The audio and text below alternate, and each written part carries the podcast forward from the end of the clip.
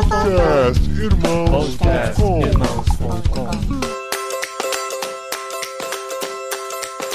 Olá, pessoas! Podcastirmãos.com de número 496 entrando no ar. Eu sou o Paulinho, tô aqui com o meu amigo Laci Campos, que na geração que ele nasceu, Laci era nome de homem. Meu Deus! Gente! Desculpa, se você quiser eu Só refaço. da minha geração lembra de um filme, hein? Lembra de um filme com esse Ah, olha aí, olha aí. Eu sou o Lachio, estou com a Adri de Gaspari, geração Y, raiz, que brincou na rua ao longo da infância e adquiriu as cicatrizes de só quem já perdeu a tampa de um dedão sabe como é que é. Ah, isso mesmo. Eu tenho a cicatriz do Harry Potter aqui na testa, ó, tá vendo? Olha lá, ó. Eu sou a Adriana e eu estou aqui com a Raquel, que assistia iCarly quando era adolescente, que nem eu, olha só. É, vocês. Sério? jovens. Vocês jovens. Muito bom, vou pesquisar agora o que que é O iCard. que, que é iCarly? É. A Adri já tinha muito filho bom. quando Eu via iCarly. Mas eu tive filho na adolescência, ué. Ah, sim. Gente, eu sou Raquel, tô muito feliz de estar aqui e quero apresentar pra vocês Paulinho, que nasceu na geração X, mas jura que é um millennial. Há Olha. controvérsia, gente. Tem classificações que aparecem na X, tem classificações na Y. Amor, Eu você só é millennial se for o CD do Backstreet Boys, que é, tem a capa do milênio, só isso. Ai, é o único milênio que você Eu pode sou, ser. se for de Xuxa, eu sou X, né? Porque eu cresci assistindo a É, é Xuxa. É verdade. X, o que, que é? É Xuxa e Zezu, né? É, e Zezu, zu, zu, zu. É isso aí. Muito bom, gente. A gente vai falar agora. Não vamos falar necessariamente sobre gerações, que é um papo, né? Que já... Ah, a gente não vai explicar o que é baby boomer, Então, esse, daí, boomer. esse, daí é um, esse é um papo bem anos 2000, né? É. Gente, eu lembro o pessoal chegando Mas a gente igreja. vai falar dos millennials e de sua relação com o digital, sua relação com telas. Todos nós aqui temos filhos millennials. É milênio ainda, as crianças de eu hoje? Geração Alpha. Alfa, amor, alfa. Alfa. Nossos filhos são alfa. somos nós, né? Isso. Nossa, é verdade, Muito bom. Tem viu? uns meninos aí pra corrigir nós. Então, vamos falar um pouquinho sobre geração, porque tem gente aqui no grupo que não sabe, né? Não, ainda não, não, não se adequou na Tá. geração. É, isso, isso, isso tá na, na abertura ainda? Tá. Mas a gente vai falar principalmente sobre o estabelecimento de diálogos com essa nova geração que está se perdendo aí. A gente vai entender um pouquinho aqui com nosso convidado.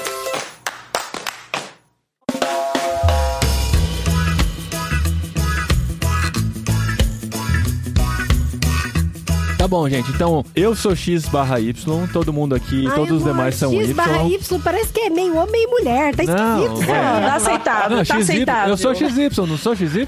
Tem muitas Não é? É, de XY. XY, é. é, os cromossomos meus são XY, até onde eu sei. Mas todos vocês são Y e nós temos filhos Eu sou geração XX. alfa. Millennium é quem nasceu de 2000 até 2010, mais ou menos. 2000 a partir de 2010 são os alfas. Alfa, então, é. A partir de E a 2010 são Z de 97 a 2009, mais ou menos. Exato. Então estamos falando sobre a ger- essa geração aí que agora está entre seus 11 pra baixo, digamos assim, né? Ou 12 pra Isso, baixo. é. Que são todos os nossos filhos aqui. O mais velho da nossa conversa aqui é o André, o O nosso nosso, de Dequinho. 11. E o mais Já novo. tá em Hogwarts. É, a mais Bora nova é a da Raquel, com quantos anos? Cinco anos. Cinco anos. É. Então temos aqui. Ai, cinco anos. Já, já sabe desbloquear o celular? É tão bonitinho. Poxa, Com cinco anos, esse tempo, com três meses, cara, já tava fazendo os códigos.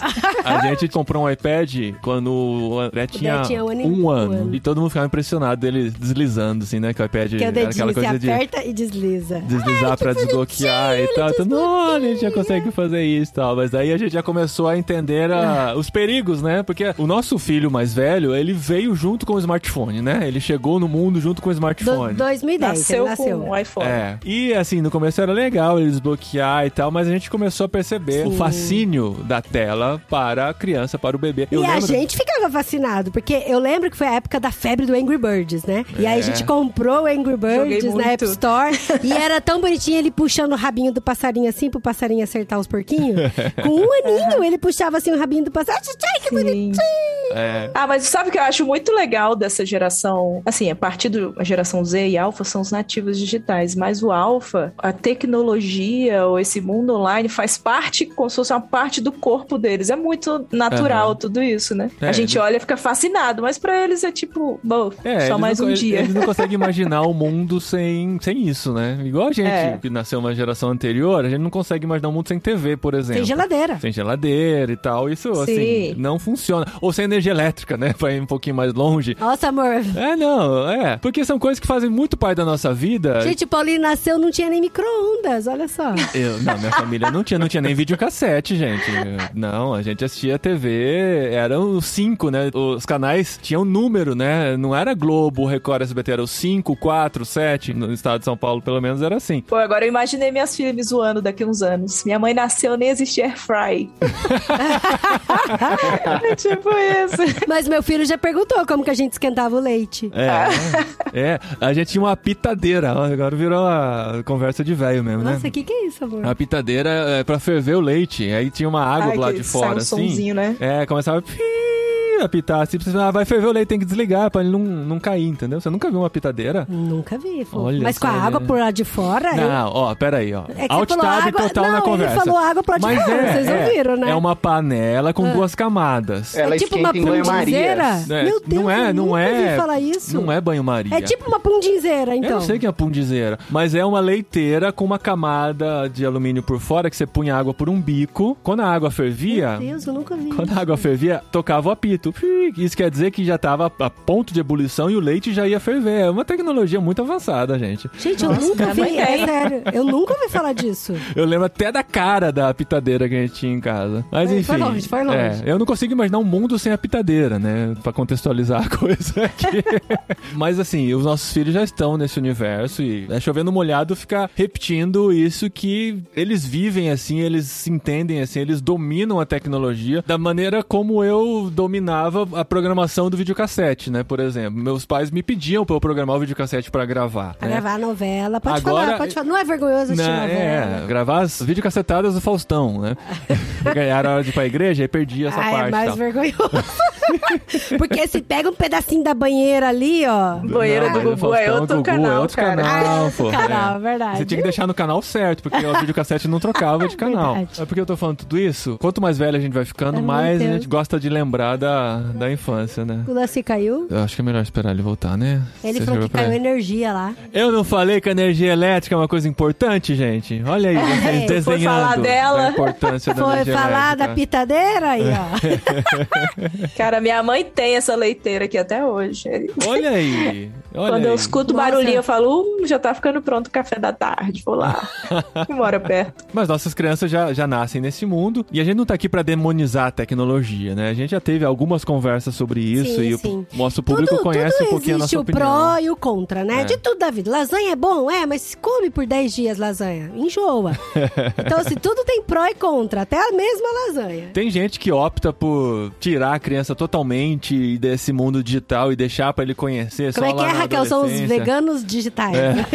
É, os veganos digitais. Mas eu acho que nós quatro aqui temos essa mentalidade de que eles precisam ser inseridos nesse mundo porque isso faz parte da realidade deles, mas que precisa desse equilíbrio, dessa moderação, precisa ter controle e por mais que seja cômodo deixar nossos filhos indefinidamente, né, sem limites no digital, porque isso vai nos dar uma tranquilidade, vai nos deixar fazer outras coisas, né, vai nos deixar gravar podcast, vai nos deixar ter um tempo só com a esposa ou com o marido e tal. A gente sabe da importância de desligar isso e ter muito tempo em família, tempo fazendo outras coisas, tempo offline, né? Os pontos negativos, eu acho que é muito visível, né? Que falta diálogo, falta conversa. Às vezes você tá morando com um desconhecido de tanto que cada um tá vivendo no seu mundo eletrônico. Porque às vezes a gente fala muito da criança. Ah, porque a criança fica muito no eletrônico, fica no- celular, internet, tablet, essas coisas. Mas o pai e a mãe também tá lá o tempo todo com o seu iPad, com o seu celular e tal. E eu confesso que agora eu tô num novo viciozinho e que eu preciso me controlar. E às vezes eu não me percebo. Qual, Mas eu novela? gosto.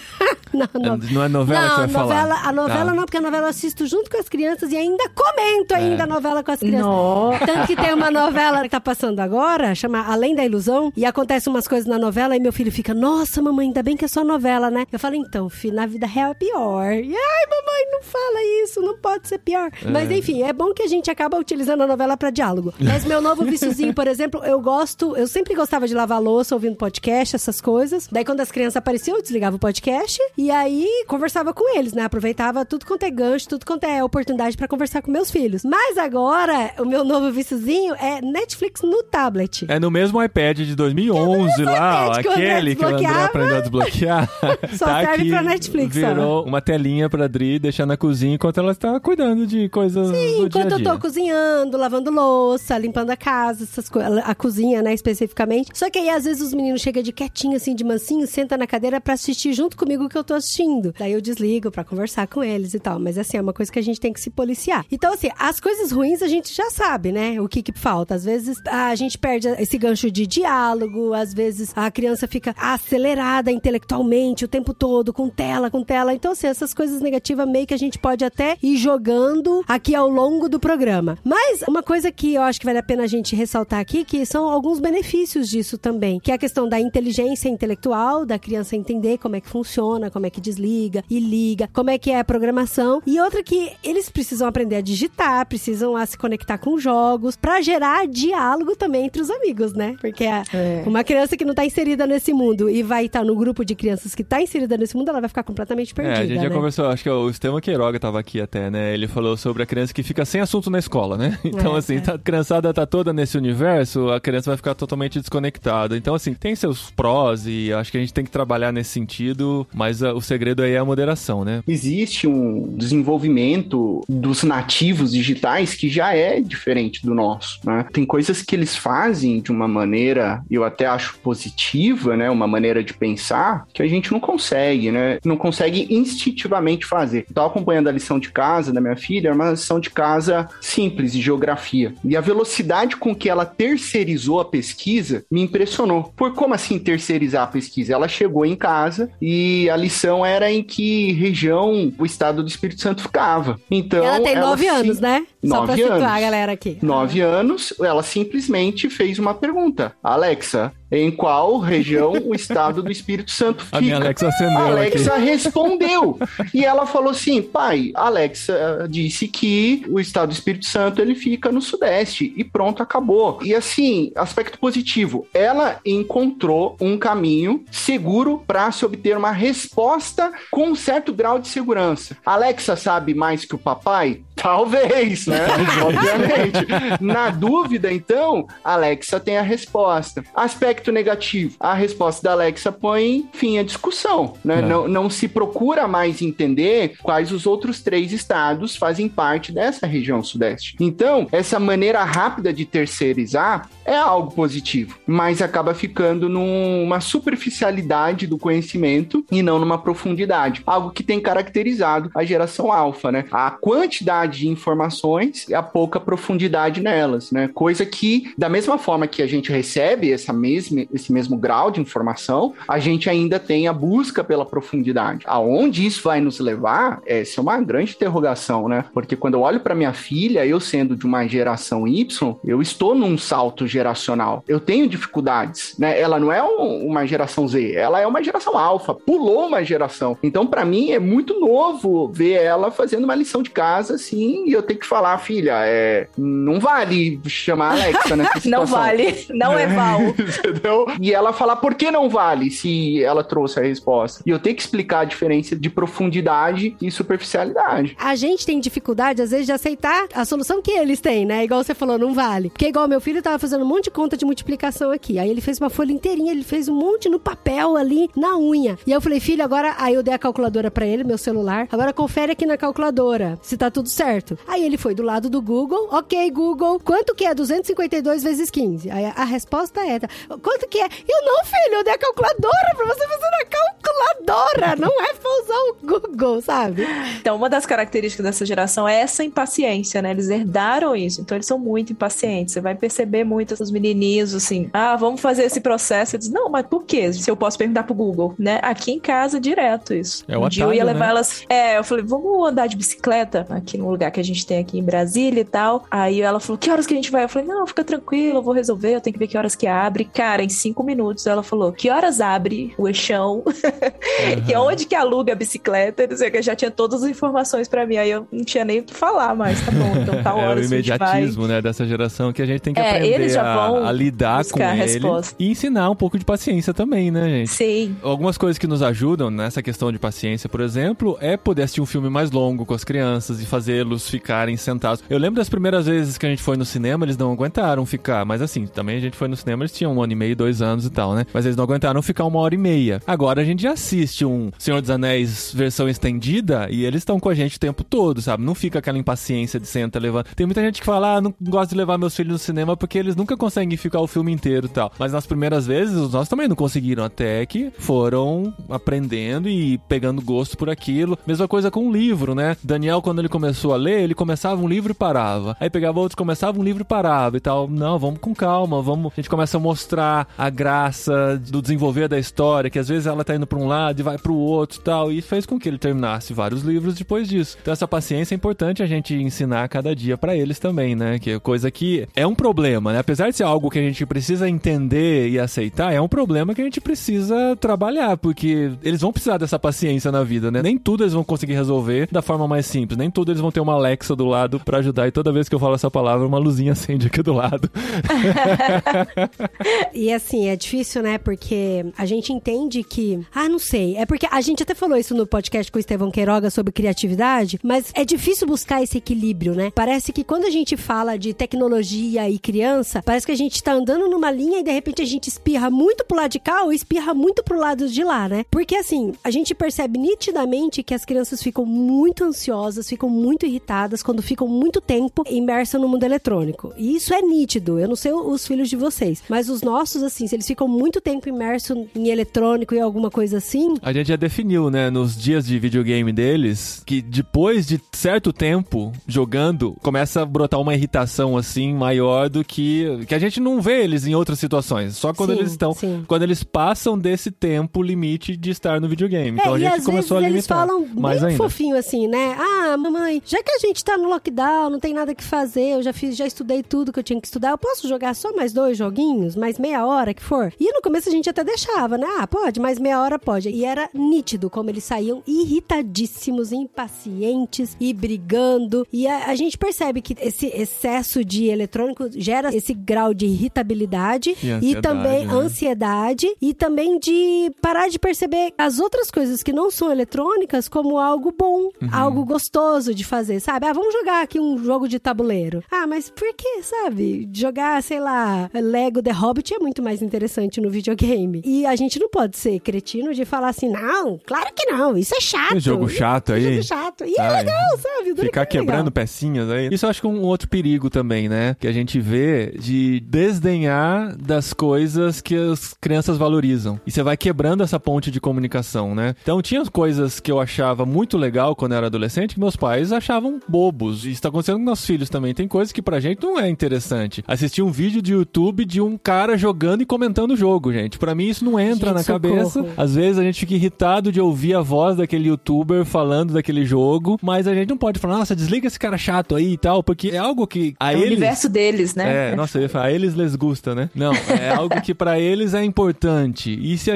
a, partir do momento que a gente fala, nossa, que coisa boba, ou aquela velha história, isso é só um jogo, né? Você não pode ficar bravo porque é só um jogo, mas pra ele não é só um jogo. Pra ele é a coisa mais importante que ele tá vivendo naquele momento, né? Então esse tipo de coisa acaba separando muito mais a gente dos nossos filhos quando a gente mostra que o universo deles não é tão importante pra gente, né? Ou não é nada importante pra gente. É, eu acho que essa questão do equilíbrio, assim, a gente não pode, eu acho que nem ser muito extremista vegano de tela, né? Essas coisas, ou nem pro outro lado também colocar a tela como se fosse uma babá, né? Isso me assusta também. Então tem gente que, cara, deixa o filho 24 horas ali no celular, na internet, que seja no YouTube, e vai fazer suas coisas, porque a gente, os pais da geração Y, a gente viveu o mundo offline e online e tem muita gente fascinada com o mundo online. Então a gente, se deixar, também vai ficar um tempão ali nas redes sociais e tal, e esquece o menino. Aqui na minha cidade, uma escola fez uma ação que eu achei muito interessante. Eles deram uma caixinha para os pais levarem para casa, né? Os filhos levaram essa caixinha. Quando eles chegassem em casa, eles botaram lá e era a caixinha do celular, porque a escola percebeu que os pais não estavam dando dando a atenção para os filhos que eles precisavam. Então a regra é ela, você chegou em casa, coloca o seu celular na caixinha e passa um tempo com seu filho. Então, tipo, a gente tá Que precisando educar os pais, assim, para falar, ô, calma aí, baixa a bola, assim, usa menos também, né? Seu filho tá aqui do seu lado, se conecta com ele. Porque a geração alfa, apesar deles serem conectados, eles gostarem disso, eles amam fazer memórias, eles amam estar com os pais. Os pais são os maiores heróis dessa geração alfa, não são os youtubers, e pode até ser um, um pouco de referências, mas os pais, eles já ficam assim, loucos, porque os pais estão tão conectados que eles, quando eles conseguem um tempo, tipo, meu pai tá olhando pra mim agora, minha mãe tá aqui comigo, eles ficam fascinados. Então eles querem ter essa atenção, sabe? Então acho que é isso que a gente tem que despertar nos pais, essa questão de, ô, seu filho quer estar com você, né? Agora, que tipo de atividade você pode fazer com ele, né? Que tipo de memória você pode produzir com seu filho agora? Porque às vezes a gente pega as brincadeiras que a gente fazia lá quando a gente era criança, talvez essa brincadeira de antes não comunique tanto com a brincadeira de agora. Poxa, você pode também sentar e jogar alguma coisa com seu filho, você pode assistir alguma coisa com ele, ou você pode fazer outra coisa sem tela, né? A questão é esteja presente, eu acho que isso que faz diferente. Dá uma volta no quarteirão, né? É, nem que seja com o celular, vamos filmando, tirando foto, vamos, Uhum, tipo assim, se isso for tão importante pra eles, né? uhum. Então, conectar as coisas eu acho que é muito legal, assim. Eu acho que, acho não, tenho certeza que agora a Raquel toca num ponto que pra mim é fundamental nas escrituras no que se refere à criação de filhos. Essa questão do diálogo e essa questão do tempo. Porque quando os pais negligenciam esse diálogo com os filhos, negligenciam esse tempo de comunicação com os filhos, não é só um problema social, não é só um problema emocional, mas a gente está falando de um problema espiritual onde os pais estão deixando de fazer aquilo que é prescrito nas escrituras e entregando os seus filhos à idolatria. É, aonde eu quero chegar com isso e, e da onde eu tô tirando isso, né? Uau, Ah, pesadíssimo isso. Exatamente, pesadíssimo. E, e eu vou falar por que que isso é muito profundo. Ah, pastor, é verdade. Meu filho fica o dia inteiro no celular, eu já briguei com ele e tal, ele não para. Mas a questão não é sobre o seu filho. A questão é sobre você como pai e como mãe responsável. Você que não quer ouvir o seu filho, não quer brincar com o seu filho, que não pode parar de trabalhar, que não tem tempo, e você que é pai e mãe chega em casa, dá um tablet pro seu filho, como se fosse uma babá, porque você, pai e mãe, quer entrar nas suas redes sociais, né?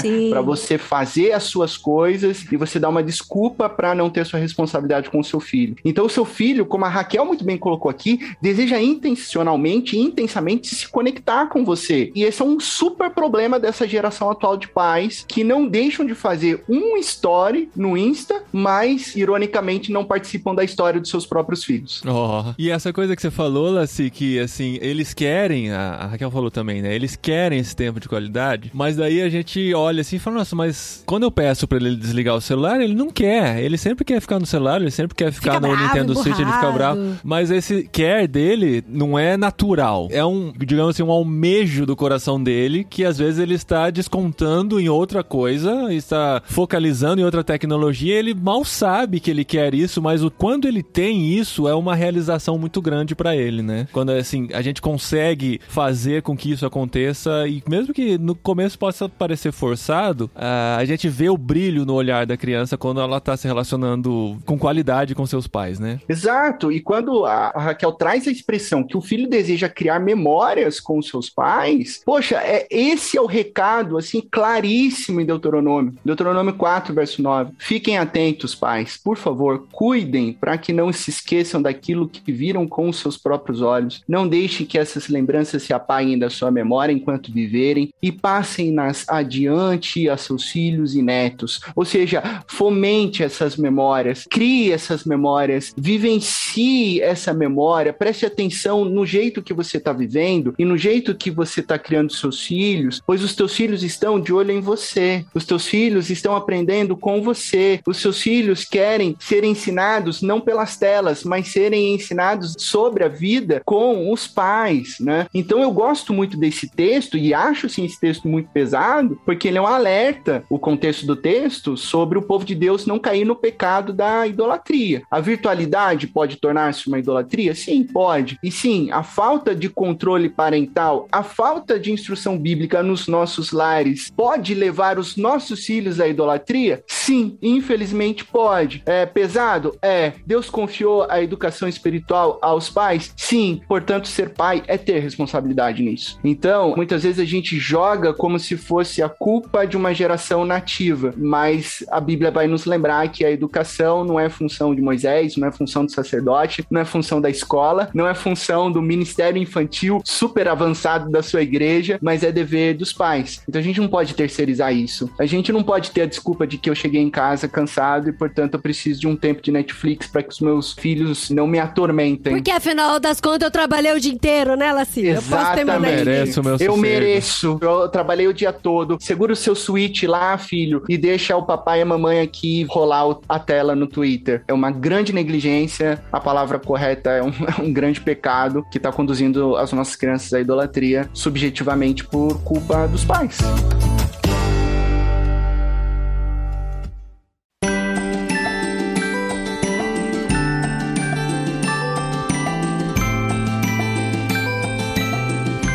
Grande medo que eu tenho, e eu acho que eu já até comentei isso em programas passados, É, o 500, quase é 500 de... já, né, é André? possível, é possível. Quase 500, já passamos os 40 anos, a gente começa a repetir histórias, é normal. Começa a repetir. Não, não, mas não tô repetindo história. Tô repetindo o grande medo que eu tenho.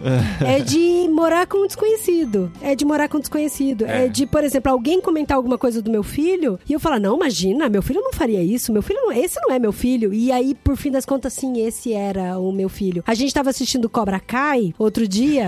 As ah, referências. ah, eu falei, Cobra Kai! Eu sei que o Lassi gosta de Cobra Kai também. É a série da família aqui. É, então. E aí, aconteceu uma coisa no Cobra Kai, que o filho do Daniel San, ele meio que tava fazendo bullying com uma criança lá na escola. E aí, o Daniel San foi chamado pra ir na escola. E o Daniel San e a esposa tinha certeza que o filho tava sofrendo bullying. Porque eu conheço meu filho, eu sei quem é meu filho e tal. Quando eles chegaram na escola e o diretor esfregou na cara dele de que, na verdade, quem tava fazendo bullying era o filho dele, o olhar de desespero dos pais de, meu Deus, eu não conheço meu filho. Quem é esse? Aonde eu estava esse tempo todo que esse menino tava agindo desse jeito na escola que eu não percebi? E esse é um dos meus maiores medos, sabe? De estar morando com um desconhecido, de não saber quem é meu filho, e de quando alguém comentar, eu falar, não, mas esse não é meu filho. E realmente é, sabe? Então aí é nas pequenas coisas. E olha, gente, eu vou falar pra vocês que é difícil, porque o André veio falar de campeonato da Série B da Alemanha pra mim, sabe? E aí eu fico, meu Deus! Na série B, você tá pegando leve, assim. Ele já tá estudando. Bundesliga. Ele tá, ele tá estudando a quarta divisão da Inglaterra. Quarta Ontem ele veio me falar dos times.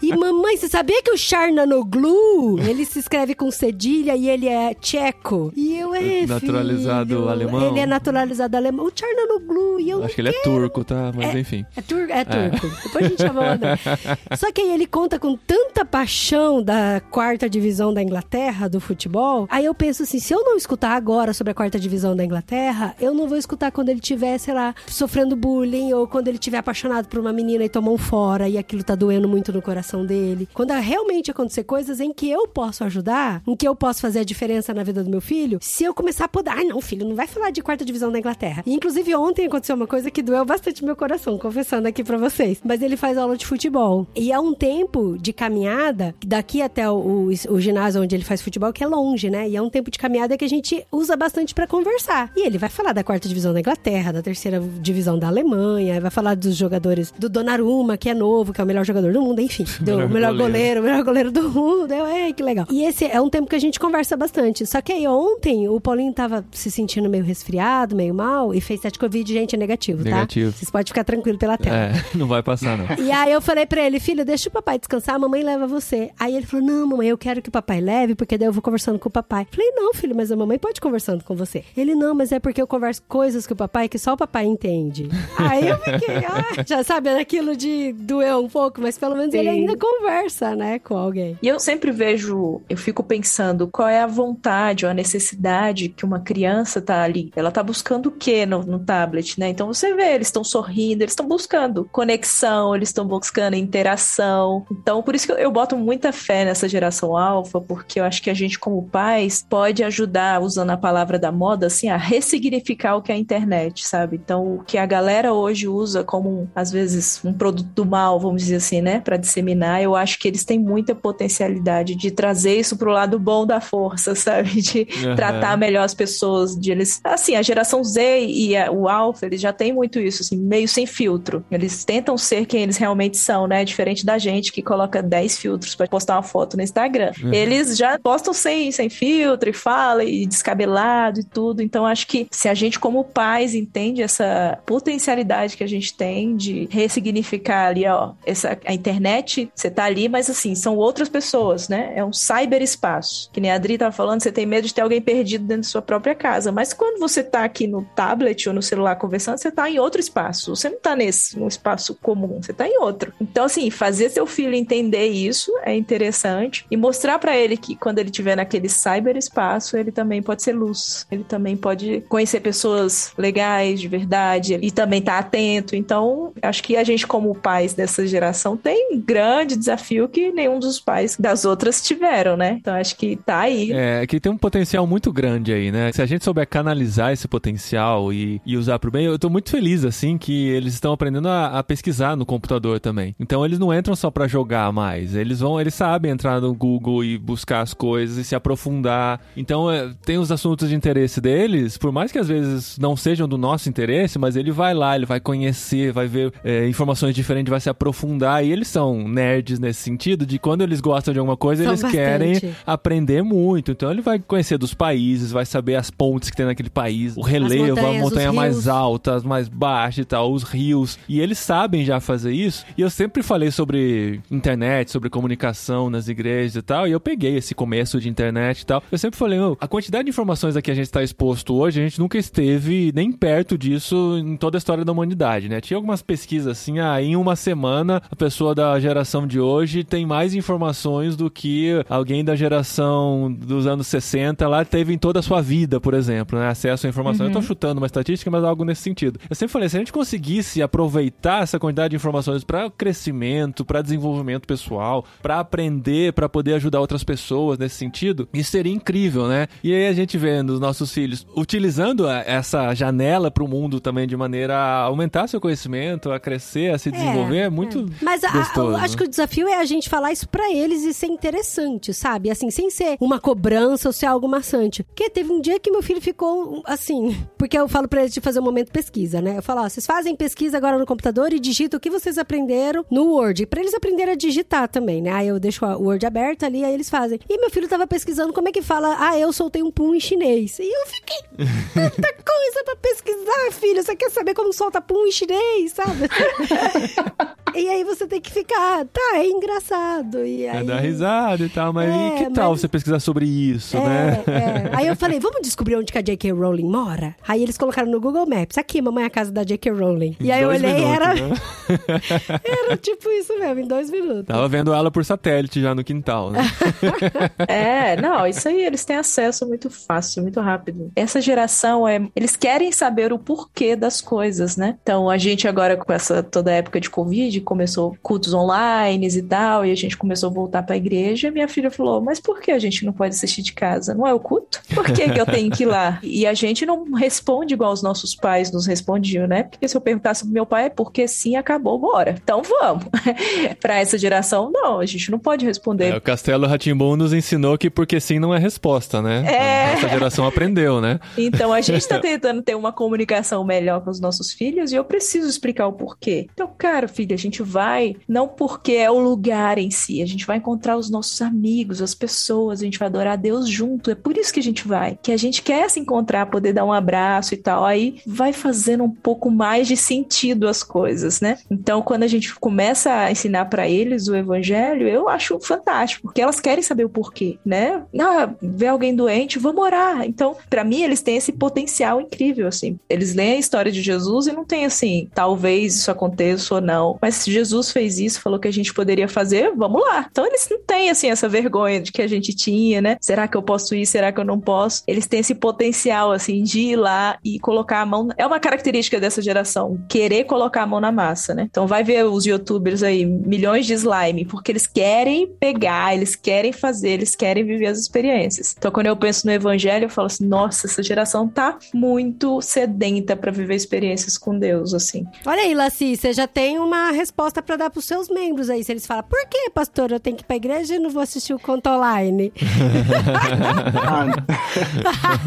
Mas aí eu expliquei, não, mas a gente pode ver online também, a gente vai estar adorando do mesmo jeito, mas não seria tão mais legal a gente poder encontrar suas amigas e aí elas, ah, é verdade, eu tô com saudade, Legal, eu quero ir lá. legal. Então, tipo, faz sentido, entendeu? Na cabeça deles e aí eles vão, porque eu me incomodava muito quando eu era adolescente, assim, nasci num lar cristão, mas às vezes eu não queria ir, meu pai não me dava essa opção, então, tipo, entra no carro e vamos, acabou. Então, até eu, tipo, fazer sentido pra mim, tudo que ele falava ali sobre Jesus, sobre Deus, até Deus, eu me conectar com ele, assim, já foi um. E eu falo, nossa, eu podia ter entendido esse processo um pouco antes, né? As coisas poderiam ter feito aham. mais sentido, talvez eu tivesse vivido mais coisas legais ainda. Então eu tenho muita vontade, assim, e tenho tentado ter experiências, que é o que eles querem, com elas nesse sentido. Cara, então tem uma pessoa ali que tá doente, então às vezes ela chega, olha, tem um amiguinho que a mãe dele tá doente. Eu falei, cara, vamos orar por ele, ora por ele. Ai, tenho tanta vergonha. Eu falei, então quando você estiver na hora do recreio, você fecha o olho assim, ora pela avó dele e tal. E só isso pra ela, assim, já fez uma diferença absurda. Ela já chegou no, no dia, nossa, eu orei pela mãe do meu amigo, que foi tão legal, não sei o quê. Ah, vamos esperar agora as boas notícias. Então, assim, eles querem ter essas experiências, sabe? Eu acho que a gente precisa deixar as coisas acontecerem, assim, com mais liberdade do que aquela que a gente não teve, sabe? Viu, mas aí, assim, eu sempre penso nas pessoas que estão ouvindo, né? Obviamente, porque esse programa é pra elas. E pode ser que tenha muita gente aqui que está ouvindo e tá nesse momento de entender, né? De se dar conta de que os filhos estão num círculo vicioso aí, perigoso, de telas e desconexão com a realidade, desconexão com os pais. E a gente já viu realidades assim que a criança ela vai de um eletrônico pro outro. Não, não, agora tem que desligar a TV. Desligou a TV, você deu as costas, ele tá lá jogando online no computador. Aí desliga o computador, já tá no outro cômodo no Nintendo Switch dele lá. E às vezes os pais não se dão conta dessa imersão das crianças e ouvindo esse episódio, perceberam isso e querem mudar de alguma maneira. Eu sei que vocês conversam muito com isso e a gente tem nossa experiência também. Eu queria que a gente desse algumas dicas práticas para ajudar os pais nesse momento, de ajudá-los a aproveitar o melhor do que a tecnologia e as telas oferecem, mas ao mesmo tempo não perder essa conexão com seus filhos. A gente falou sobre algumas coisas aqui já, né? O que, que a gente poderia fazer que não causasse essa coisa? Não, agora vocês estão proibidos de Aham, uma semana sem eletrônicos. Coisa que, assim, a criança a vida inteira viveu nisso e agora vai ficar um mês sem poder ter contato com o eletrônico. É como se cortasse um braço da criança, né? Que agora, assim, ela não. Falta uma parte da vida dela, né? E a desconexão com os pais pode ser até maior. O que, que a gente pode dar de dica para ajudar esses pais nesse processo? Para mim, a grande chave está no diálogo, no ensino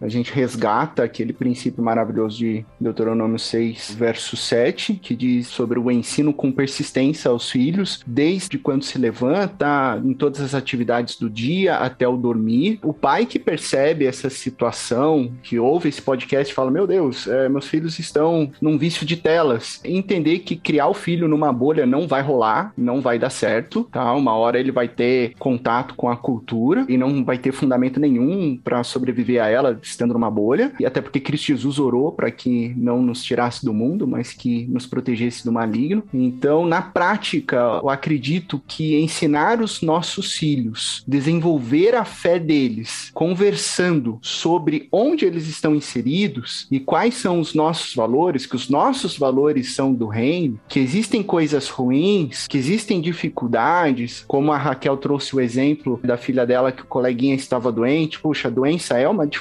desse mundo, é. Então, o que que a gente faz? A gente ora que há desigualdade, que há injustiças, mas que a gente não vai no caminho do bullying, a gente vai no caminho do perdão, da graça, de sustentar os amigos. E quando a gente fala em vício de telas, os pais precisam estar atentos, sim, às armadilhas dessa natividade digital. Né? Existem limites para, principalmente para crianças e adolescentes. Né? Quando a gente fala em classificações, em tempo de uso, é que se para nós adultos nós podemos nos tornar viciados digitalmente, imagine para um adolescente, para uma criança onde tudo é mais impulsivo, a descoberta é muito maior, a ênfase, a busca é muito assim grande, então a facilidade de se tornarem viciados é grande. Alertar na questão de armadilhas com cyberbullying, com crimes das mais diversas áreas nas redes sociais, para que os pais, na prática, estabeleçam limites para os seus filhos. Eu acho que a grande questão é essa. Nós precisamos dialogar e estabelecer limites para os nossos filhos. Filho, você tem um tempo de tela X por causa disso, disso, disso. Filho, a cultura, ela não é neutra, a cultura tem alguns problemas. E aí inserir o evangelho na vida e no ensino das nossas crianças. Então não tem muito o certo ou errado, né? Qual que é o manual para cada filho, qual o manual para cada criança? Às vezes os pais estão em busca disso. Não, a questão é, nós precisamos da graça. Como pais nós falhamos, nós acertamos, e os nossos filhos precisam de um caminho gracioso. Eles precisam entender os princípios e valores do reino, como eles devem agir e como eles devem ser orientados. Nessa fase da infância, os pais educam, os filhos obedecem. Então, muitas vezes eles não vão compreender todas as questões do porquê que a gente está limitando. Ah, puxa, por que não seis horas e, e ao invés de cinco ou, de tela? Por que, que eu não posso jogar agora? A gente explica, mas muitas coisas eles não entendem ainda. Mas cabe a nós, pais, estabelecermos esses limites, assumirmos as nossas responsabilidades com os nossos filhos e guiá-los num caminho de vida. Resgatar o que é o discipulado. Nós estamos ensinando os nossos filhos a viver. Isso é discipulado. Eles precisam aprender a viver. Então, a gente precisa trazer eles para perto, falar sobre tudo, sobre o que acontece na escola, sobre o que acontece com os colegas, sobre o que acontece com a vizinhança, sobre o que é esse mundo das telas, o que, que significa isso, o que é bom, o que é saudável, o que não é saudável, como a gente pode redimir, como que a gente pode levar luz em meio às trevas, onde se deve agir, quando se deve agir e qual a maneira. Então, o diálogo e a comunicação hoje é fundamental e é o que tem faltado mais nos lares, né? Os pais saberem conversar. Ah, mas meu filho não responde. Quando eu pergunto para ele como é que foi na escola, ele só fala que foi legal e fica por isso, né? Isso acontece muito, né? De, ah, e aí como é que foi? Legal. Ah, tá, mas conta alguma coisa. Ah, nada. Mas eu já vi algumas dicas nesse sentido, assim, do tipo de perguntas para fazer pro seu filho também, né? A Raquel trabalha, não só trabalha, mas é a fundadora da Escola da Vida da MPC. A gente tem que mencionar isso. É a mestre isso. por É. trás. Outro da... patamar. É, outro Que patamar isso. aqui. E isso na escola é muito comum, né, Raquel? Acho que com o trabalho da Escola da Vida vocês pensam muito nisso também, né? Como estabelecer essa comunicação com o filho em casa sobre a vida na escola, né? É, a gente trata mais com adolescente, jovem, né? Mas a gente tenta trazer esses temas comuns e conectando, assim, os temas, né, com a realidade deles. Então, os pais, a gente precisa tentar isso, fazer perguntas diferentes, tentar entender como é que tá o, o ambiente escolar, né, pra gente fazer parte dele, entender quais são os assuntos e tentar conectar, né? Então, acho que o que o Laci falou é fantástico. Eu sou muito por aí também. Acho que tem que ter esse equilíbrio, tem que conversar. Ó, você tem duas horas.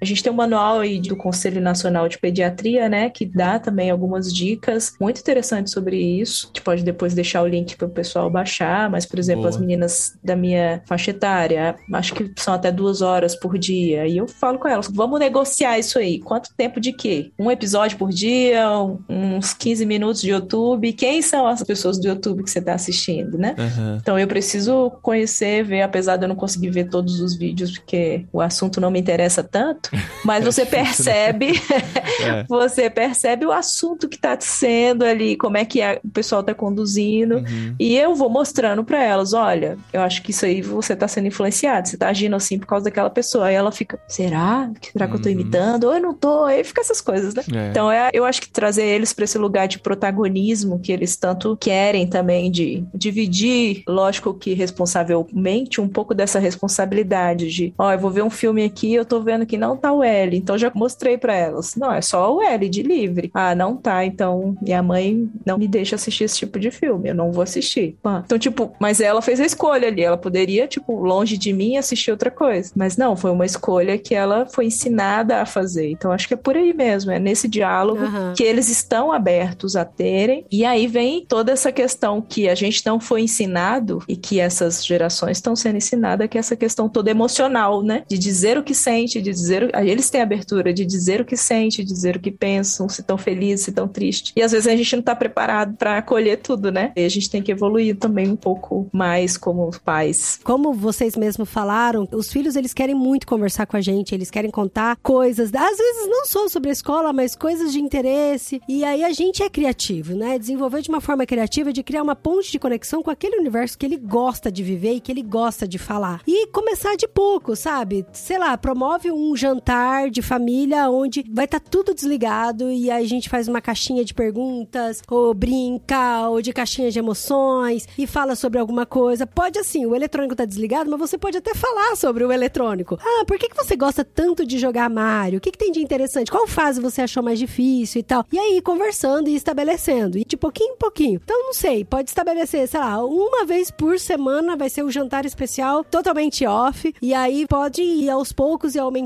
isso e criando diálogos, né? Pontos de comunicação com o seu filho. E também, assim, é importante ver o que, que a Associação de Pediatria fala sobre a questão de tempo de tela, tempo de uso, porque, gente, eles não chutaram o valor do nada. Tem um grande estudo, tem o impacto de ansiedade, de irritabilidade e de. Você acha graça no mundo real mesmo, né? Tem gente que para de achar graça no mundo real de tanto imerso que vive nesse mundo. E uma outra coisa, a última coisa que eu queria falar, que essa é mais difícil pra todo mundo, inclusive pra gente, é que o tédio é importante pra criança. O tédio faz parte. Eu não preciso ficar enchendo o tempo do meu filho toda hora com coisas legais pra ele esquecer da tela. Inclusive, nesse momento, eles estão no momento de tédio Sim. e vocês estão vendo aqui na câmera, já entraram algumas vezes aqui no quarto pra pegar um livro e não gostou do livro e veio e pegou outro e tal. Eles estão tentando se encontrar nesse momento de tédio, porque agora não é hora de ligar a tela. Fantástico. Eles não têm uma televisão disponível e tal, eles têm que se virar, eles, têm Eles que têm que arrumar o que virar. Fazer nesse tempo. E é incrível como crianças de 3 anos usam a palavra estou entediada. E eu fiquei, gente, eu acho que eu fui aprender a usar isso numa frase, eu devia ter uns 20 anos. Não, tem muito assim de. Ai, mamãe, posso assistir televisão agora? Não, agora não. Ah, mas o que eu vou fazer? Eu não tenho nada pra fazer. E não, você tem. E a gente tem uma frase que a gente usa muito aqui em casa, que é você é responsável por fazer legal o ambiente onde você está. Se eu tô, sei lá, esperando uma pizza no restaurante e tá muito chato, meu, vai fazer origami com guardanapo, sabe? Vai tacar bolinha de papel na cabeça do garçom. Não, gente, não vai fazer isso, é brincadeira. Mas assim, tenta criar alguma coisa criativa na sua mente, sabe? Contra três mulheres com sapato vermelho aqui, sabe? Assim, umas coisas. Eu lembro uma vez que a gente foi fazer uma radiografia da boca, né, panorâmica lá em Piracicaba, e os meninos estavam lendo gibi na sala de espera, né? Aí a Ah, mulher é? veio, veio chamar eles assim, ó, e falou: ah, agora vocês podem guardar o celular. Ela falou: ah, eles não estão com celular? Que diferente, crianças que não estão com celular, sabe? E ela elogiou a gente, ó, que bom, viu, que vocês não deixam eles no celular e tal, eles estavam lendo gibi, né? Estavam lendo gibi, É porque é. esse momento, as crianças têm que aprender a, a saber esperar. Apesar que o, o gibi acaba sendo uma distração pra eles e tal, mas assim, a gente tenta, né? Na época que a gente podia ir pros restaurantes com liberdade e tal, a gente nunca deixava eles com o celular enquanto esperava a comida Pra e eles tal. aprenderem a Tem que esperar. aprender a esperar. É. Esse momento de espera é importante. A gente vai conversar nesse momento, a gente vai fazer coisas diferentes e não usar o atalho do eletrônico pra passar esse tempo. Ou a gente vai fazer uma viagem longa. Não vai usar eletrônico na viagem. Vai aprender a olhar a paisagem, vai aprender a esperar, vai dormir. E assim, pra ter noção de tempo, sabe? A criança precisa aprender a ter noção do tempo. Vem aqui essa frase de, ah, mas o que, que eu vou fazer agora? Não sei, se vira. Vai se virar. Porque eu acho que é Inventa. importante esse momento do tédio, entendeu? coisa, né? É importante o momento do tédio pra ele se virar na vida também. E da frustração. É, exato. Não vai ter tudo a hora que quer, né? É. E outra coisa que eu queria mencionar aqui, Raquel, que você escreveu um livro Ah, sobre é? isso. Olha aí. Uma simples É. coincidência com o tema, né? Uma- um e-book, na verdade, assim, de algumas pesquisas que eu fiz sobre esse assunto. Depois que eu me tornei mãe, assim, eu fiquei muito curiosa sobre essa geração e tal. E comecei a perceber que tava bem diferente, assim, né? Tem uma coisa estranha aí, né? É. É, como eu poderia me conectar No melhor. meu tempo não era assim, né? Você já lançou essa. No meu tempo era muito diferente. Não, já come... Gente, já começa que você não dá chá pra criança, já não dá funchicória. Fala, epa, já tá estranho aqui, né? Essa nova geração. Eu dei. Cara, eu só queria dormir. Qualquer coisa. E foi interessante quando eu me tornei mãe, né? Que fiquei um tempo em casa. Aí eu fiz um canal no YouTube falando algumas experiências de mãe, assim, que eu não, não tinha noção de nada. E escutar essas coisas era muito engraçado. Põe um lenço na testa do menino, um negócio vermelho. Eu falei, gente, que mundo é esse? Então eu, eu gostei muito, assim, de perceber as coisas que eu precisava mudar pra me conectar, né, com as minhas filhas, até pra falar do evangelho, né? Então, assim, apesar de estar trabalhando com jovens e adolescentes, né, eu achava que a minha pegada nunca seria criança, assim, porque pra mim era, acho que muita gente que não, não tem filho é tipo ET, assim, eu não sabia, assim, se a criança tinha dois ou tinha cinco anos. Pra mim era quantos meses? Aí eu falei, não, três anos. Eu, isso.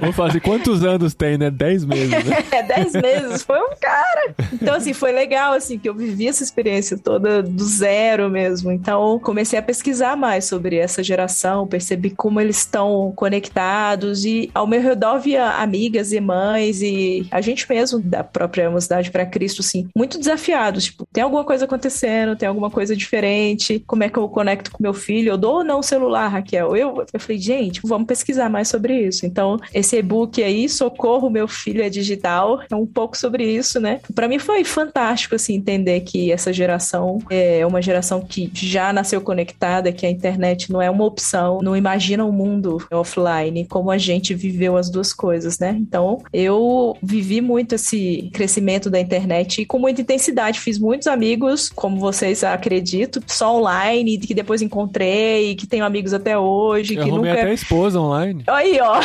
Então, assim, eu. É... No longínquo ano de 2002, hein? É, Nossa, Diga-se de passagem. Eu realmente acredito, assim, que dá pra fazer boas amizades, que dá pra ter experiências profundas e pra vida toda através da internet. Então, nunca demonizei, assim. Então, ver que essa geração pode redimir a internet, assim, tentar fazer uma história diferente, me deu muito gás, assim, pra escrever um pouco mais sobre esse assunto, né? Pra pesquisar e colocar nesse e-book aí, pra ajudar outros pais, outros educadores, enfim, pessoas que trabalham com crianças, né? Então, acho que ó, a gente tem um grande desafio aí pela frente. Como é que faz pra adquirir esse e-book? É o caminho Então, das pedras para os nossos Vou Redes ouvintes? te dar sociais, redes sociais. O link Redes está aqui, sociais. o link está aqui O nesse link tá post, aí. em irmãos.com. Sim, Ótimo. mas tem algum atalho? As pessoas, as pessoas querem atalhos. na- As pessoas querem Atalho. atalhos. Vai ter no meu. Instagram também, arroba Raquel Ovelha. O atalho tá lá também. E aí Uhum. você pode adquirir o e-book. Eu sou. Você adquirindo o e-book já me ajuda aí no meu sustento missionário também, que vivo Muito aí, bom. né? Como obra missionária aí na MPC. Então esse e-book também surgiu muito pra isso, pra juntar as duas coisas, né? A menina tem muita Raquel Ovelha no Instagram. Como é que é o seu? É Que tudo junto, isso? Raquel Só- Ovelha. é, Raquel É que a Ovelha. Adri digitou separado. A Adri é, é Ah, geração X ainda. na- na- Isso, X, comunicação. X é você, seu velho. é. Seu- Eu seu- sei procurar no Paulinha Instagram. é geração X, são os pelados no parque. Que isso, Adri? pelado no parque. Anos Os 70, hippies. os hippies, Não é pelado no parque, é paz e amor. Geração paz, Paz e e amor. amor, É, pelados gente, no mas parque. é hippie é pelado no parque, não é? Mas sabe, fazer piadas com gerações, fazer piada com velho é coisa de velho. É cringe. É, é cringe, cringe é fazer piada De com tio do velho. pavê, né? É. Ô, ô, Laci, e você, assim, você tem alguma literatura, alguma coisa que te ajudou nesse processo de criação que você gostaria de indicar ou desindicar, né? Coisa que a gente deve fugir. É, eu, eu tenho uma indicação, uma indicação de um livro que para mim tem sido muito gold nesse assunto. Não é um livro que vai trazer assim o que fazer, o que não fazer, né, um, ritualzinho, mas é um livro que vai ajudar os pais a entenderem os princípios, vai ajudar muitos pais a entenderem que a gente erra como os pais, que a gente não, não é perfeito em tudo e como o evangelho é fundamental para que os nossos filhos cresçam e aprendam que a identidade deles vai estar formada em Cristo Jesus. O livro é do Paul Tripp, se chama Desafio aos Pais: 14 princípios do evangelho que podem transformar radicalmente sua família. Nossa, que da hora. Então esse é um livro muito, muito joia, muito joia. Ele é irmão do Ted Tripp ou não tem nada a ver? É ele mesmo. Porque o Ted Que Tripp tem o pastoriano tem o Coração pastoreando da o coração da criança. Muito bom. é. Sim, sim. E esse livro vem pela cultura cristã, super recomendo, é muito legal. Ele fala muito aos pais, sabe? Ele não se questiona. Às vezes a gente vai numa direção de querer culpabilizar as nossas crianças e tal, e aí o livro vem tipo, paizão, mãezona, lembrem-se, esse desafio de educar os filhos é maravilhoso, é uma grande responsabilidade, é um grande privilégio formar a alma de um serzinho sendo parecido com Cristo Jesus. Olha que então esse é um livro fantástico que eu recomendo. É a missão principal, né, Laci? Às vezes a gente fica, ah, mas é porque eu tô fazendo uma coisa importante, tô fazendo uma coisa importante. Não tô falando que assim, que toda hora filho fica interrompendo. Tipo, a gente tá gravando podcast e a criança fica interrompendo toda hora, toda hora, né? Mas a gente tem que entender que filho, cara, é nosso legado, é a nossa prioridade, é a nossa missão, é o nosso ministério, sabe? Sabe, uma coisa que me ajudou muito nessa missão, né, do, ministério de educar filhos, né, de ensiná-los a serem discípulos e discípulas de Jesus, na prática foi buscar ajuda, aconselhamento com casais de 30 anos de casamento, já com netos, de família cristã. Gente, é maravilhoso isso. Às vezes a gente pode julgar e falar assim, mas eles são baby boomers. Eles Uhum. não sabem Outra nada geração. sobre... Criaram Exatamente. E de né? fato, eles não sabem nada sobre a natividade digital. Mas quando a gente leva as nossas preocupações, nós estamos fazendo perguntas sobre princípios. E a grande experiência de vida que eles têm em educação cristã, em ver filhos frutificando e netos permanecendo nos caminhos e nos valores do reino, nos ajuda assim de maneira maravilhosa. Eu e minha esposa, nós somos mentoreados por senhorzinhos e senhorinhas, vovôs e vovós que nos auxiliam muito na educação dos filhos. Eles até perguntam pra gente o que, que é esse negócio de TikTok que eu não tô sabendo, né? Mas em termos de princípios e valores bíblicos, eles trazem luz, sabe? Coisas às vezes que a gente não tá enxergando, o caminho não é tão difícil. Eles falam assim: não, é por aqui. Tenta isso com seu filho. Tenta conversar dessa maneira. O aconselhamento com líderes e casais maduros é algo assim que a Bíblia diz, né? Edifica a igreja. E, e como edifica as nossas vidas. Muito é outra bom. dica que eu deixo aí. Muito bom, gente, como sempre. Bom demais. Esse papo é algo que nos encanta, né? Pra Dá- usar dá outra um expressão ruim, mas é espanhola. bom, né? É, é algo que está no nosso coração. A gente já falou sobre filhos aqui muitas vezes e é, a gente tem medo de falar sobre o tema porque muita gente pode ouvir e falar, ah, eles se acham os pais perfeitos e tal. Meu, a Nossa, gente a erra gente pra tá longe, caramba. é. A gente, a gente até falou isso no podcast que a gente gravou como entrevistados, né, com o projeto do coração lá da Cat. A gente falou assim, meu, você acha que a gente nunca fez isso de colocar as crianças pra assistir uma TV pra gente ter um sossego? A gente fez isso algumas vezes, né? Acontece assim. Tem dia que a gente tá mais cansado, tem dia que a gente faz esse tipo de coisa também e nós somos pessoas normais tentando acertar o tempo todo, né? E é o que a gente pede a direção de Deus pra isso, Pra continuar acertando o máximo possível pra criar homens de Deus, né? Que no nosso caso nós temos dois meninos aqui que vão sinalizar o reino de Deus pra essa geração, que vão ser luz onde estão. Por isso que a gente trabalha, por isso que a gente coloca limites, é por isso que a gente ensina a palavra de Deus, é por isso que a gente anda junto, caminha junto, porque a gente quer o futuro deles muito mais do que serem ricos e bem-sucedidos financeiramente, mas pessoas que realmente reflitam esse amor de Deus na vida de outras pessoas, né? Ai, gente, não esqueçam, não esqueçam que filho é prioridade de vida, prioridade de ministério, é prioridade, assim, de legado, sabe? É a sua continuação aqui na Terra. Eu posso citar uma frase do Eugene Peterson? Sim. Eu acho que ele diz algo muito legal assim: Pais, vocês têm que levar a sério o que estão fazendo, que é fazer os seus filhos crescerem em Cristo Jesus. Façam isso de forma aberta e sigam em frente. Eu acho eu gosto muito dessa frase do Eugene Peterson, é levar a sério o crescimento dos nossos filhos em Cristo Jesus. Muito bom, muito bom. Quer uma última frase, Raquel? Ai, um obrigada. Obrigada a vocês. E eu, eu queria deixar um obrigado especial à galinha pintadinha que me deixou tomar banho tantas vezes. Gente, Santa Galinha Pintadinha, não sei o que, que ela tem. né? A gente tinha os DVDs, né? Não tinha no- na- nos streams na época. A gente tinha a trilogia dos três primeiros, né? DVDs da Galinha Era Pintadinha. muito bom. Até hoje, se Nossa, deixar, pra vejo. mim foi assim, quando eu botei o bebê lá, minha, minha filha na frente, que ela parou assim, eu falei, ah, que isso? Aconteceu alguma coisa? é Aí eu fiquei tipo, caraca, como é que as mães antigamente faziam, velho? Pra tomar banho. Pra... É, entendeu? Eu fico imaginando. Devia ser bem difícil. Comecei a valorizar mais. Gratidão eterna, né? A- Gratidão. Nossas Hashtag mães, gratidão. avós e a galinha pintadinha.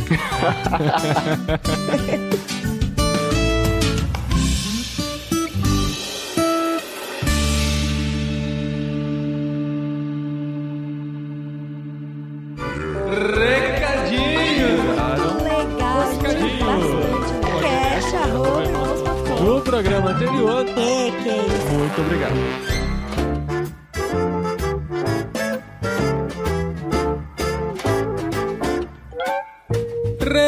Recadinhos, esposinha! Recadinhos da geração Millennium falando. Milênio, a gente não vai aprender, né? É, O quê? A, gente, a Milênio é que ficou no meio da nossa. O que vem depois é a Alfa, né? No começo eu me confundi tudo. Mas eu sou o quê? tá- De novo, Dre? Faz tanto tempo que a gente gravou esse episódio, é isso? É porque você falou, é uma piada, amor, você não pegou. Aí você falou, a gente não vai aprender, entendeu? Ah, tá bom. Muito bem, esposinha. E nós estamos aqui pra Estamos. contar, né? A gente tá contando pra todo mundo, a gente tem que contar aqui no podcast também. O quê? Porque você não é mais turista na Espanha! É verdade, gente, eu não preciso entrar nos bueiros quando passa a polícia.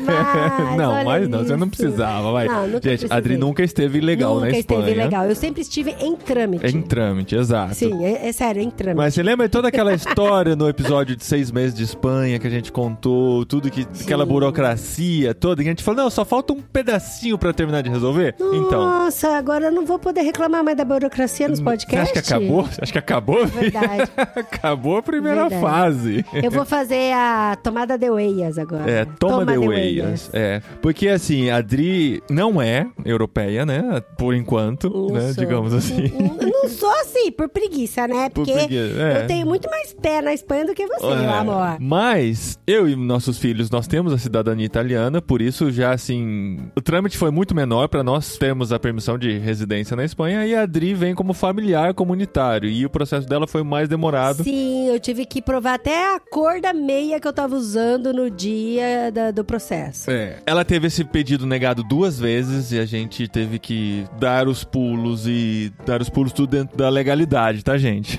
Não fizemos, como a gente já sempre diz aqui, a gente não, não quer atalhos, né? A gente quer fazer o processo dentro do permitido. E por isso que demorou também, É, né? exato. Porque É, se a gente já tivesse aceitado algumas sugestões de ilegalidade, eu já teria Exato. tido esse documento. graças a Deus chegou nessa Chegou, semana chegou, aqui, no gente, meio do chegou. carnaval. Chegou, foi dramático, foi um dia depois do aniversário do Paulo e foi dramático. É, foi dramático. dramático. A Adri tentando me dar uma mensagem, né? Eu, eu sempre sonhei como isso seria. Sempre ficava assim, É é fantasiando, igual né? pedido de casamento. É, né? qual vai- como vai ser o dia que vai chegar a autorização de residência da Adrina? Onde nós vamos estar? Como a gente vai abrir a carta? Nossa, se eu chegar lá no correio, será que eu abro antes de entregar pra ela e já conto a notícia? Ou a gente abre, mim, abre amor. junto e tal. No fim, eu tive que devolver o carro que nós tínhamos emprestado e enquanto ela estava aqui, ela entrou no computador, chegou a resposta, ela me liga, a ligação cortando, minha esposa chorando do outro lado e ouvindo uma coisa de documento, residência, aí não sabia o que estava acontecendo. Falei, E pronto, choro, foi, foi negado de novo, né? Mas no meio das entrecortadas da ligação, eu consegui entender que tinha sido aprovado e a gente pôde comemorar e graças a Deus, assim, essa fase que estava nos preocupando bastante, né? Porque se ela não conseguisse essa autorização, todo mundo fala, não, isso dá pra ir empurrando, tal, você nunca vai ser deportado, mas a gente não queria Não, estar gente, aqui sem a É. autorização. Porque assim, gente, só pra vocês entenderem, essa autorização me dá direito a fazer todos os documentos. Sim, tava tudo travado. Até o CNH aqui da Espanha, Sim, não eu consegui trabalhar, aqui, tem é. gente de trabalho, É. tem voto, aí, quer dizer, voto Não, ainda voto não. Voto não, Não. voto não. assim, Mas a todos os Seguridade Social, que é sim, o- o INSS daqui. Que é que a gente já está pagando e ela ainda não tinha direito porque ela não tinha permissão. Sim, Então, sim, assim, seguro saúde. Isso é. destrava muita coisa, a gente tá muito feliz e a gente quer compartilhar isso com vocês porque é um motivo de alegria. Sim, agora, agora eu tenho RG e CPF na Espanha. Exato, Pra traduzir é. melhor. É. INSS, né? Vai ter ainda, né? Então, É. por isso que não acabaram ainda as burocracias. É. Nossa, gente, eu nem sei o que é no Brasil. Mas não acabaram as burocracias, porque agora a gente tem que ir atrás. Tudo que você já Sim. tem direito, só que a gente tem que passar por todos os processos É porque, ainda ah, por enquanto, a autorização tá no computador. Agora tem que virar cartão. É, pra gente poder fazer todo o resto. Mas obrigado você. A gente compartilha porque vocês estão com a gente nessa jornada, em tudo que a gente faz aqui. A gente quer ter vocês juntos. E se você quer estar mais juntos ainda, olha o ataque Olha de oportunidade. isso, olha isso. Você pode entrar na cabineirmãos.com e fazer parte também financeiramente, investir financeiramente a partir de 15 reais por mês. Você pode contribuir para esse ministério que nós fazemos online, que você tem acesso aqui nos nossos podcasts, no conteúdo que a gente produz online e também no trabalho que estamos desenvolvendo aqui de compartilhar o amor de Jesus aqui em terras espanholas, tá bom? Sim, porque agora que saiu esse peso também da documentação, a gente tá cheio de planos, cheio de projetos, a gente tá caminhando muito perto da nossa igreja Uhum. e você pode fazer parte de tudo isso junto com a gente. Muito bem. E olha só, eu sei que a gente não gosta de datar podcast nem nada, mas eu queria falar aqui pra vocês orarem pela essa situação que tá acontecendo da Ucrânia com a Rússia, que isso Sim. tem apertado muito o nosso coração, a gente tem chorado assistindo as notícias. A Europa tá se mobilizando pra ajudar. E se você seguir a gente nas redes sociais, a gente divulga também ajudas das pessoas que estão se envolvendo e ajudar. Então, se você, além de orar, quiser ajudar também, procure aí, com certeza, dentro da sua igreja, alguém deve saber como ajudar aí os refugiados da Ucrânia. É, a Europa está se mobilizando para isso, isso é muito importante. Sim, sim. E Aqui a- na Espanha, A é União muito Europeia legal. se abriu para receber ilimitadamente os refugiados ucranianos. Então, isso é um movimento muito legal que a gente vê aqui. E a gente quer fazer parte disso também de alguma maneira, contribuir, ajudar a tudo que está acontecendo, essa fase muito triste da nossa história, da Sim, história da sim. humanidade. A gente achava que nunca agora. fosse ver isso, né? Nunca Eu é, achava. Fosse chegar a Depois da ponto. Guerra do Golfo, eu falei, acho É. que nunca mais vou ver guerra nenhuma. E na Europa, né, desde a Segunda Guerra Mundial não existe um incidente como esse. Então tá, é muito preocupante e nos ajuda Ai, a abrir, é triste. abrir os olhos para outras necessidades do mundo também. Ajuda a Europa a abrir os olhos para isso também. Então Sim, orem vem por- pra pela Europa, situação. gente. Vem pra Europa. Tem necessidade, tem muito o que fazer por aqui. Tá bom, gente? Estamos chegando no episódio 500, mas não vamos nem fazer o apelo porque já estão encerradas as inscrições. Todas, todas as vagas Sim, já, já estão... já recebemos tudo que Jet precisávamos. lag, Jet lag, literário, sim. Elogio pra mim. Bastante. Não, não sei. É, Eu não ouvi todas Tá as mensagens que eu quero ter surpresa. Olha É. só, eu quero elogios. Eu quero quer ter 2K surpresa. no meu Instagram. O episódio 500 vai chegar um pouquinho antes do seu aniversário, tá né, esposa? engraçado o Instagram 2K. O Instagram tá me boicotando. Chega 1997, daí depois eu falo, ah, só falta 3. Daí volta pra 1994, 1990, agora tá 1989. Olha que zoado. É um desaforo, né? É um desaforo, é um desaforo. Ele dá- me dá 10 pessoas, depois tira 10. É. Então fica o apelo aí, siga arroba Dri De Gaspari no Instagram, tá? vamos, vamos chegar, vamos alcançar os 2K. É de, de um em um que a gente vai chegando lá. E Falta vai, só 10. vai ter aquele espírito de porco que quando chegar nos 2K ele vai parar de seguir. Só pra. Mas já tem, meu amor. É isso que eu tô te falando. Não é o Instagram que tá boicotando, são os espíritos de porco. Olha só. Agradecemos muito pelo carinho de vocês nesse nosso finzinho aqui do episódio, só pra ter essa conversa mais íntima mesmo que a gente gosta de ter com vocês, pra vocês se sentirem mais perto e a gente se sentir mais perto de vocês também. Então, muito obrigado pelo carinho de sempre. Continuem compartilhando o nosso conteúdo, façam chegar as pessoas que gostam desse tema a paz de filhos nessa fase que nós sobre a qual nós falamos aqui. Então, a gente conta com vocês nessa divulgação e conta com vocês nessa jornada. E a gente se vê ou se ouve na semana que vem em mais um jet lag delicioso que vem por aí. Sem Adri. Mesmo assim, delicioso. Talvez até mais. Seguramente não, esposinha.